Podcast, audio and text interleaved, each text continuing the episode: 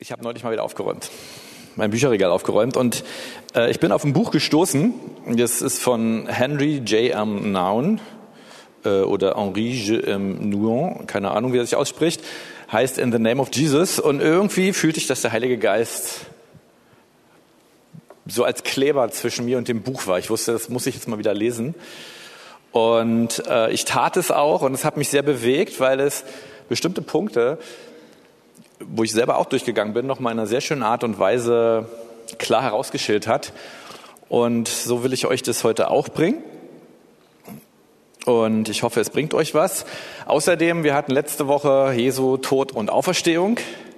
Und wir machen jetzt quasi äh, ein, eine Woche später weiter.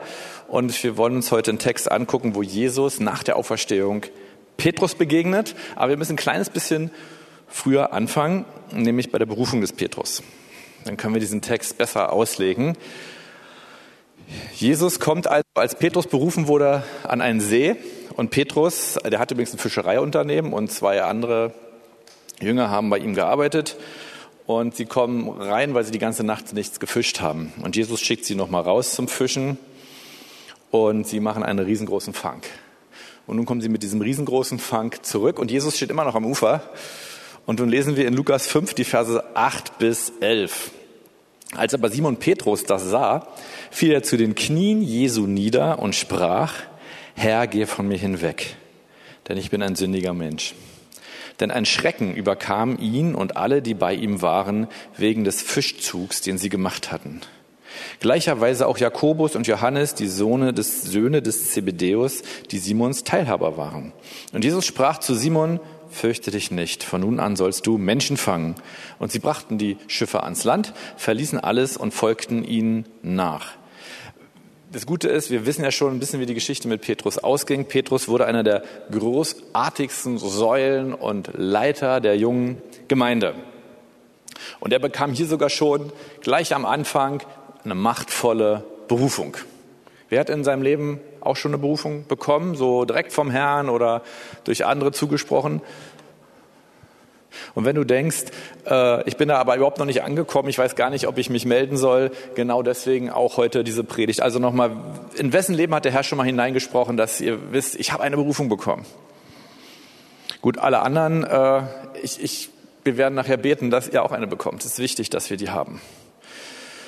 Und wir haben hier ein sehr interessantes Detail, nämlich als Jesus, der nun voller Barmherzigkeit war, der voller Liebe und voller Gnade war, zu Petrus kommt, zieht es Petrus gar nicht hin zu Jesus, es zieht ihn weg von Jesus. Und er sagt, ich bin sündiger Mann, geh weg von mir.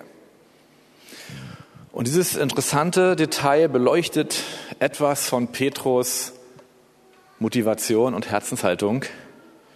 Nämlich Petrus wollte sich durch das definieren, was er tat.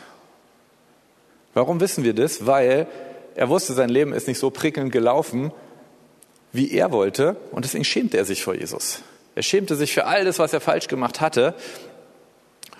Und das ist ein sehr interessantes ist das, äh, Detail, weil, wenn wir ganz ehrlich sind, sind wir alle so gestartet. Wir sind alle so mit Jesus gestartet, dass wir ein Mindset hatten, weil unsere Gesellschaft uns das lehrt, weil es so ist, dass wir uns durch das definieren wollen, was wir machen und was wir tun. Und dennoch hat es Jesus natürlich niemals bereut, Petrus berufen zu haben. Und Jesus hat auch niemals bereut, dich berufen zu haben. Aber Petrus musste eine wichtige, wichtige, wichtige Lektion lernen. Ich auch. Und wir müssen sie alle lernen. Und manche sind schon durch und manche nicht. Und deswegen werden wir diese Lektion heute aus dem Wort Gottes herausschälen. Die anderen Jünger, die waren übrigens nicht besser als Petrus. Wir dürfen nicht denken, der Petrus, der, der hatte so ein bisschen an einer Klatsche und die anderen waren ganz normal oder so, sondern die anderen Jünger, die, die haben sich darum auch gestritten, wer nun zur Rechten Jesu sitzen darf, ja die, die haben darum gestritten, ob man jetzt nicht Feuer vom Himmel fallen lassen könnte, weil da irgendwelche Menschen nicht so reagiert haben, wie sie es gewünscht haben. Und noch ein Punkt, bevor wir weitergehen, ist, es gibt sogar Menschen, die starten mit Jesus und versuchen nun, sich mit Jesus durch das zu definieren, was sie tun. Wie in Petrus auch. Und das Schlimme ist, manche können sogar solche Erfolge aufweisen, die gar nicht so schlecht sind. Die, die Sachen mit Jesus erleben, die gar nicht schlecht sind. Und trotzdem gehen wir dann doch dabei am Wesentlichen vorbei. Und woran erkenne ich, dass ich, dass ich noch oder auch so einer bin,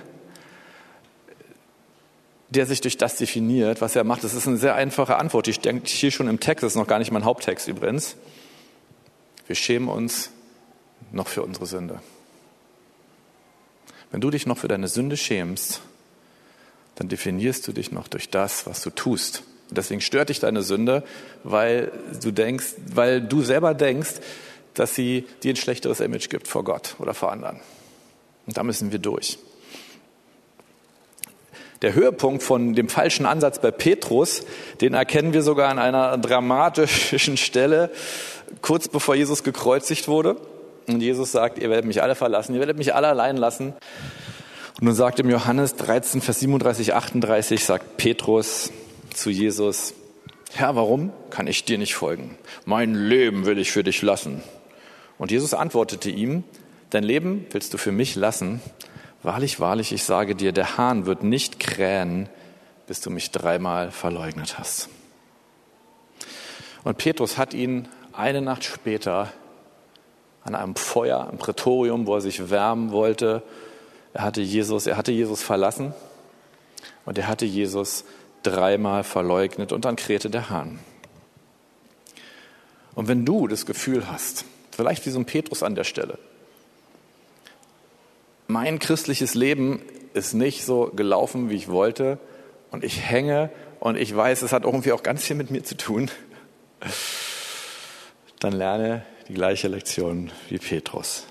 Ich hatte, also ich, ich muss sagen, ich, äh, ich war vorher, früher voll auch so. Ich, ich wollte immer irgendwas Spektakuläres tun und irgendwas Beeindruckendes für Jesus.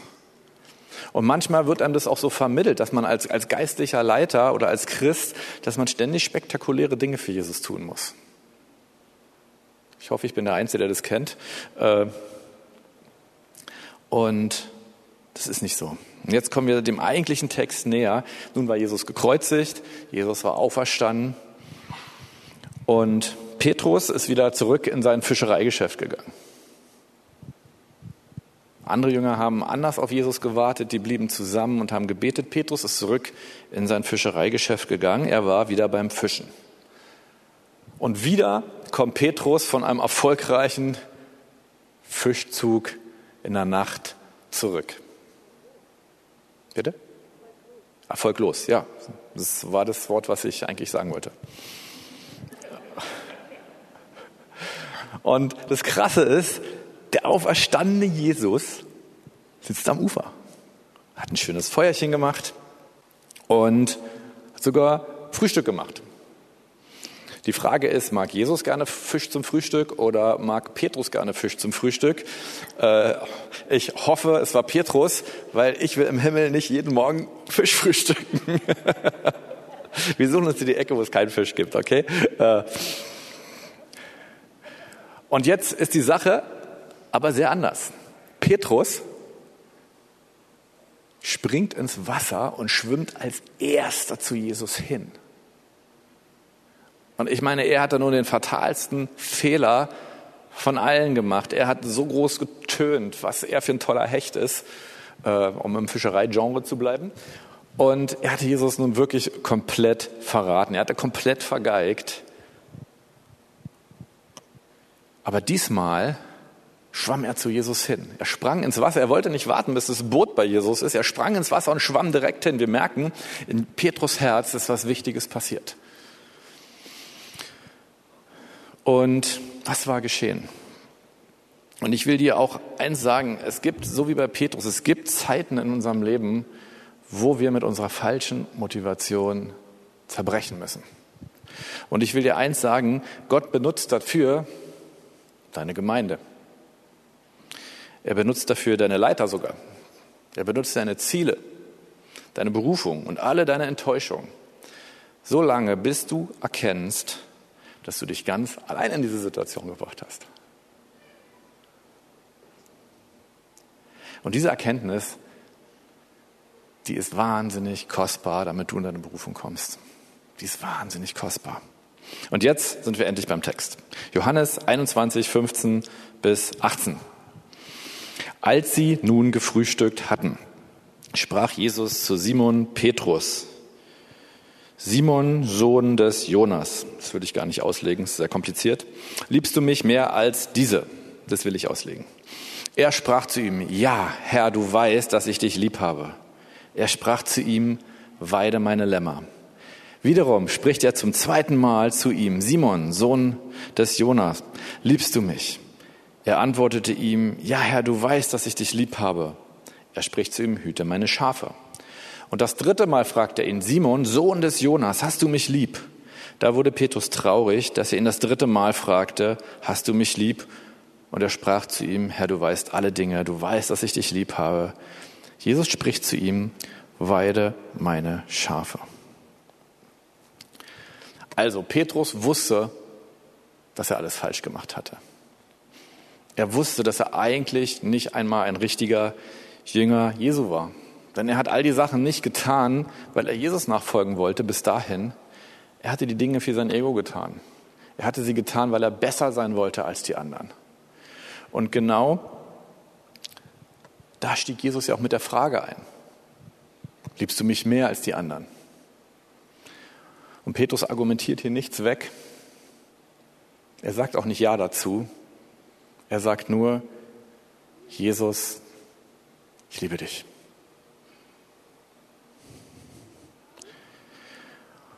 Und wir sehen daran, Petrus schämte sich hier für seine Sünde, für seine Fehler. Er schämte sich nicht mehr dafür. Er saß beim Jesus. Jesus hat ein cooles Setting hergestellt. Äh, sie haben erstmal gegessen. Und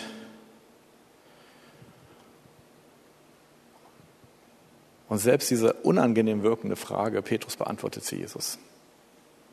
Und Petrus wusste, glaube ich, in dieser Antwort, dass das die wichtigste Antwort in seinem Leben ist. Dass es das Wichtigste ist, was er Jesus sagen kann. Jesus, ich liebe dich. Ich will hier übrigens falsche andere darauf warten, dass ich jetzt hier die verschiedenen Liebeswörter auslege. Das werde ich nicht tun. Da gibt es unterschiedliche Strömungen. Äh, und äh, ich weiß nicht, ob Johannes wirklich einen Unterschied mit den Wörtern gemacht hat. Woanders macht das nicht. Äh, und deswegen gehe ich da heute nicht drauf ein. Das Interessante ist schon, wie Jesus zu Petrus kommt. Das müssen wir uns erstmal raushalten. Nicht, Jesus, nicht Petrus kommt zu Jesus, sondern in diesem Moment, wo Petrus gelernt hat, ich kann mit dem, was ich möchte, nichts in meiner Beziehung zu Jesus verändern. In dieser Zerbruchzeit kommt Jesus zu Petrus. Und Jesus hätte hier so wie in der Johannes-Offenbarung, er hätte so einen göttlichen Showdown machen können. Er hätte, hätte irgendwie sich auf den Thron setzen können oder hätte auf ein Pferd reinreiten können und, und mit Feuer in den Augen. Das tat er alles nicht. Sondern er kam um ein Setting zu erzeugen, wo er wirklich mit Petrus Zeit hatte, wo Petrus sich wohlfühlt. Und das will Jesus auch in deinem Leben tun, wenn du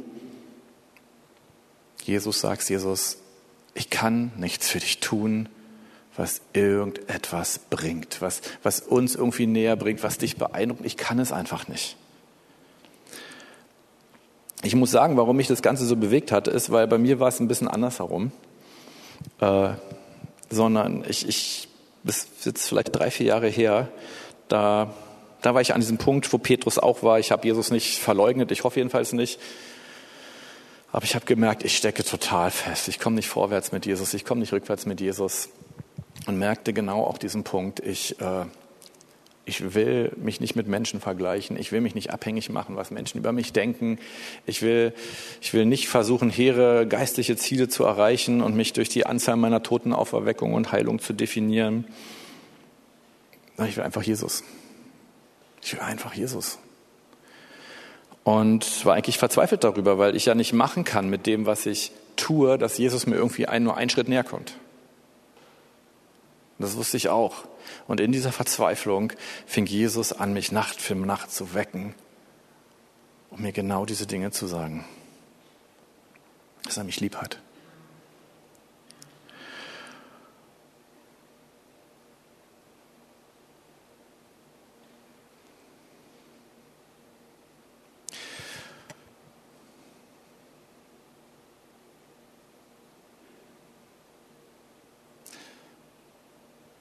Das Interessante ist, dass Petrus danach einen sehr interessanten Appell, Aufruf von Jesus bekommt. Weide meine Lämmer. Und was wir hier sehen, hier schließen sich so alle Kreise vom, im Leben von Petrus. Petrus war berufen worden, Menschenfischer zu sein. Er war berufen worden, ein guter geistlicher Leiter zu sein, ein erfolgreicher geistlicher Leiter zu sein. Und Petrus wollte es auch sein, aber er wurde es nicht dadurch, dass er es versuchte. Und das ist, das ist hier dieser Kern, sondern er hat gelernt, dass das nur dadurch ist, dass er den Fokus nur alleine darauf setzt, Jesus lieb zu haben. Und dazu will ich euch heute motivieren. Das ist eigentlich schon das Kernstück meiner Predigt. Jesus fragte Petrus ein zweites Mal, er fragte ihn ein drittes Mal. Und das Interessante ist, er fragt dreimal genauso, wie Petrus Jesus dreimal verleugnete. Jesus fragt ihn an einem Feuer, wo Petrus ihn verleugnete. Er kommt zu einem Fischzug, wo er Petrus auch berufen hat. Jesus wird mit dir immer wieder an die gleichen Stellen zurückgehen, wo wir in unserem geistlichen Wachstum hängen, bis wir diese Lektion gelernt hat. Jesus wollte hier in Petrus nicht demütigen. Er hatte eine Therapie von Anfang an, von seiner Bekehrung an. Und nun war Jesus mit Petrus da angekommen, wo er hin wollte. Petrus hatte die Lektion gelernt. Es geht nur darum, dass er Jesus lieb hat. Alles andere zählt nicht. Und vielleicht ist diese Botschaft super easy, aber unsere christliche Identität beruht allein darauf, was Jesus für uns getan hat. Unsere christliche Identität beruht allein darauf, was Jesus für uns getan hat. Und versuch nicht dadurch, ob du denkst, dass du erfolgreich bist oder nicht erfolgreich bist, dass du deine geistlichen Ziele erreichst oder dass du sie nicht erreichst. Versuch dich da heraus nicht zu fragen, ob du, du da irgendwas dran stellen kannst, sondern guck, lieb ich Jesus in allen Dingen, die ich tue. Und das setzt uns frei. Und diese Frage, die Jesus jedem von uns stellt, hast du mich lieb? die können wir nur beantworten, wenn wir erlebt haben, dass Jesus das Schwache, das Kaputte, das Zerbrochene lieb hat und nicht das Perfekte, nicht die, die es besser machen, die, die noch geistlich noch zeigen wollen, dass sie so viel können. Und ich glaube ehrlich gesagt, wir haben hier eine gewisse Schieflage im Reich Gottes. Und wir suchen uns häufig Vorbilder aus, die dann ganz viele Wunder getan haben. Und irgendwie ist es auch gut, dass wir sagen, Gott, wir wollen deine Wunder erleben. Aber Jesus stellt dir nur die eine Frage. Hast du mich lieb? Hast du mich lieb? Und tust du alles, was du tust, weil du mich lieb hast? Oder tust du es, um andere Leute zu beeindrucken, vielleicht auch noch geistlich? Und dieses Buch von Henry Nouwen hat mir nochmal genau diesen Punkt wieder gezeigt mit dieser schönen Auslegung von Jesus und Petrus am See. Und ich will dir sagen, egal wo du stehst, wie weit du mit Jesus gewachsen bist, es gibt nicht Schlaglöcher auf deinem Weg mit Jesus, sondern es gibt kostbare, göttliche Zwischenstadien, immer wieder. Und da, wo du das Gefühl hast, du hängst, ist es ein kostbares, geistliches Zwischenstadion, weil genau diese Stadien der Unzufriedenheit bringen uns dahin zurück, dass wir uns fragen müssen, warum mache ich das Ganze überhaupt?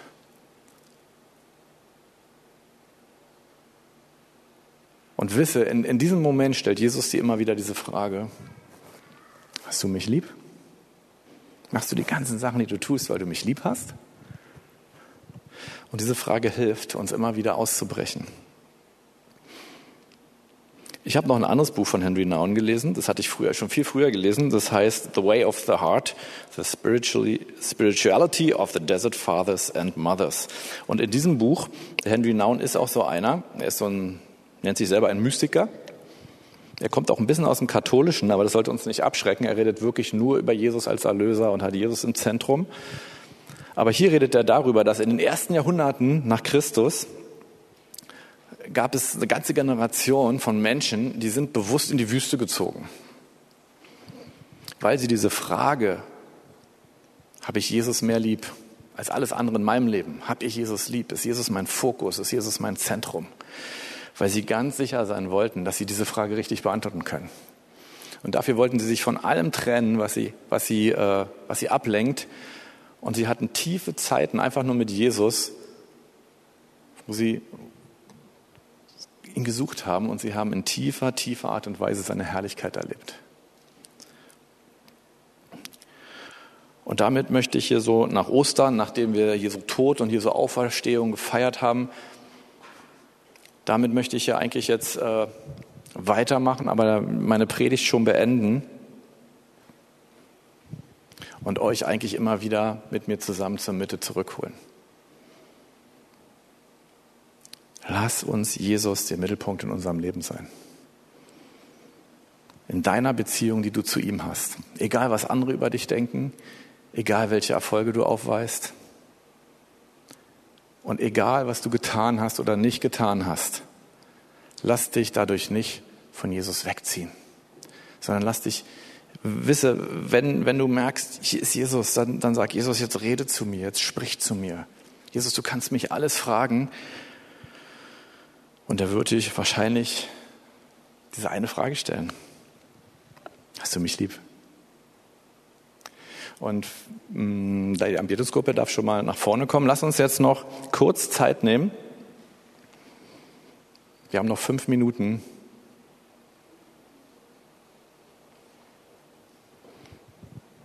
wo wir das tun. Und ich weiß, ich habe heute nicht eine Predigt gebracht, wo ich dir in drei Sätzen erkläre, wie du erfolgreicher, schöner und spektakulärer werden kannst. Wenn du das möchtest, dann hast du mit dem Christsein, glaube ich, die falsche Religion gewählt. Aber wir haben einen Gott, dem wir tief in seiner Herrlichkeit begegnen dürfen. Und lass uns noch mal fünf Minuten nehmen und uns ihn genau da drin zu suchen. Und ich will noch mal beten. Ihr fangt schon mal an.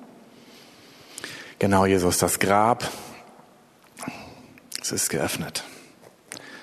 Und du sitzt als König der Könige zur Rechten des Vaters. Und trotzdem kommst du herunter, immer wieder. Und eigentlich wohnst du sogar in unserem Herzen und begegnest uns immer wieder da, Herr, wo, wo wir leben, wo wir sind. So wie Petrus beim Fischen. Und du willst uns immer wieder begegnen, um uns, um uns wieder einzueichen, um uns wieder einen klaren Fokus zu geben, dass wir uns darin verschwenden, dich zu lieben. Dass wir bei all dem Missionsbefehl, den du uns gegeben hast und bei all dem, was, was zu tun ist im Reich Gottes, dass wir wissen, all das können wir sowieso nur, wenn Jesus, wenn wir dich lieben und wenn wir es aus Liebe heraus tun.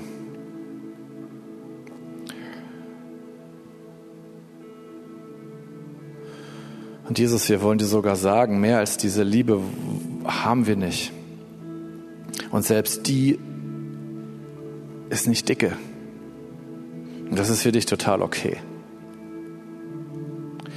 Ich lade dich ein, Heiliger Geist. Du bist hier. Und ich bitte dich, dass du jetzt an den Herzen wirkst, Herr. Dass wir eine Gemeinde sind und werden, die den Schwachen den anderen, den Kaputten und den Zerbrochenen liebt, weil sie dich in ihm sieht.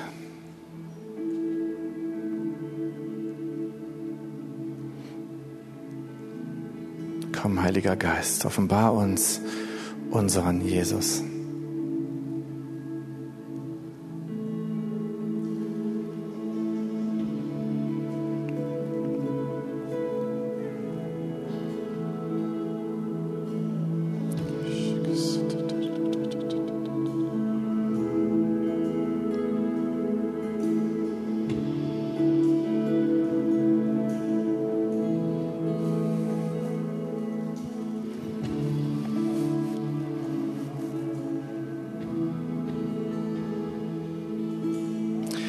Lass den Geist Gottes zu dir reden. Lass Jesus durch seinen Geist jetzt einfach zu dir reden. Lass uns ruhig vor ihm werden. Lass uns darauf warten, dass Jesus zu uns redet.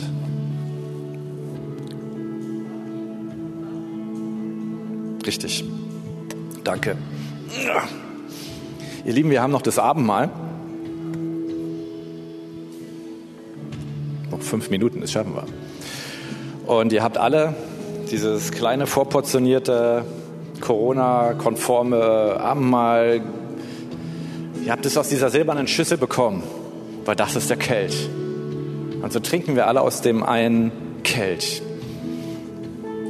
Und bevor wir aus dem Kelch aber trinken, empfehle ich euch, die allererste dünne Folie abzuziehen. Und da ist ein kleines, kleiner Matzen drin sozusagen. Und in der Nacht, in der Jesus verraten wurde, nahm er das Brot, dankte, brach es, das ist jetzt hier schon passiert, ja, und sprach, dies ist mein Leib für euch gegeben. Und Jesus, wir danken dir. Du hast ein Zerbruch erlebt als Sohn Gottes, Herr, damit, damit wir in unserem Zerbruch es weitaus leichter haben, Herr. Nicht unser Leib muss zerbrochen werden, aber Herr, wir wollen, dass die Autonomie unserer Seele zerbrochen wird. Überall da, wo wir, wo wir eine falsche Motivation haben, Herr. Und so danken wir dir für dein Erlösungswerk.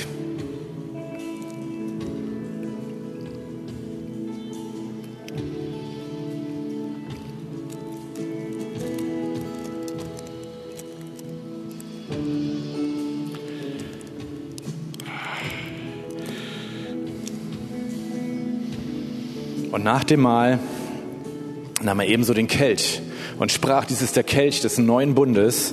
So häufig ihr daraus trinkt, verkündigt ihr den Tod des Herrn, bis er wiederkommt. Und Jesus, wir danken dir, dass du dein Blut vergossen hast, dass du uns zu dir ziehst, Herr, dass keine Sünde und keine Schwachheit und keine Fehler uns von dir trennen dürfen.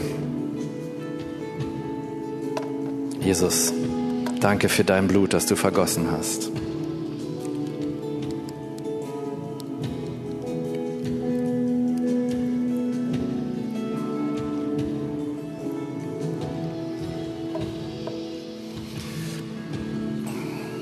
Ich danke euch, dass ihr mir zugehört habt und ich hoffe, ich konnte euch was an geistlicher Nahrung mitgeben.